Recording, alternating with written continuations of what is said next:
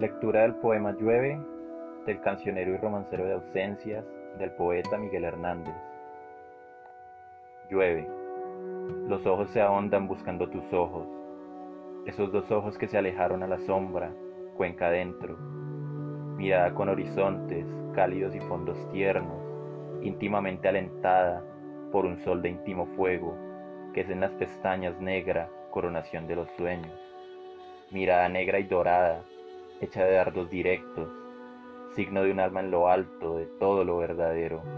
Llueve como si llorara, raudales un ojo inmenso, un ojo gris, desangrado, pisoteado en el cielo.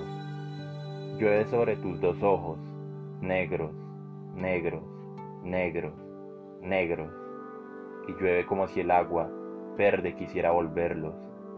¿Volverán a florecer? Si a través de tantos cuerpos que ya combaten la flor, renovarán su ascua, pero seguirán bajo la lluvia para siempre, mustios, secos.